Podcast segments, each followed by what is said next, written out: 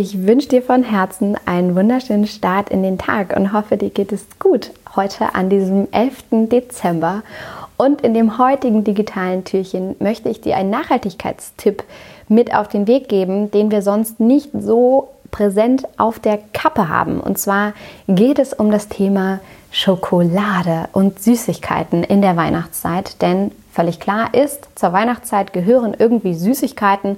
Das ist eines der schönsten Dinge wahrscheinlich an der Weihnachtszeit. Und das geht aber natürlich ganz leicht auch in nachhaltig.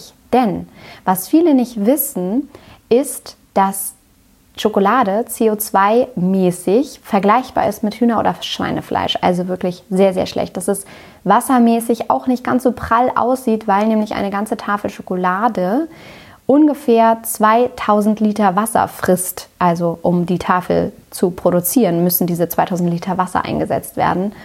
Ähm, noch schlimmer ist aber, dass das Ganze wirklich so billig wie möglich natürlich vonstatten gehen soll. Das heißt, ein großer Teil des Kakaos kommt von der Elfenbeinküste, ähm, den wir da als Schokolade konsumieren. Und da arbeiten laut der Organisation Anti, Anti-Slavery International 200.000 Kinder auf Kakaoplantagen, weil das einfach billige Arbeitskräfte sind.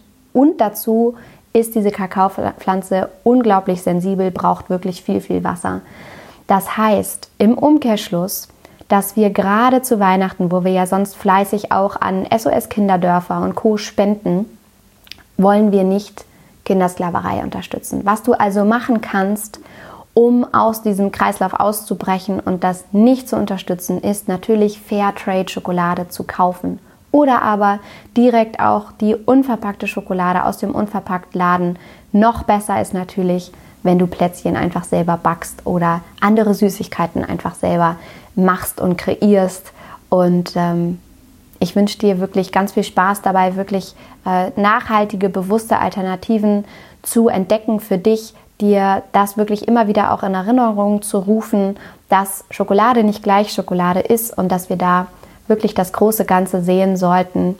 Und ich hoffe sehr, dass dich dieser Tipp inspiriert hat, dass du das auch mit so vielen Menschen wie möglich teilst in deinem Leben, in deiner Umgebung. Und ich wünsche dir einen ganz wundervollen Tag und happy chocolate eating. Alles Liebe. Don't waste and be happy. Deine Mariana.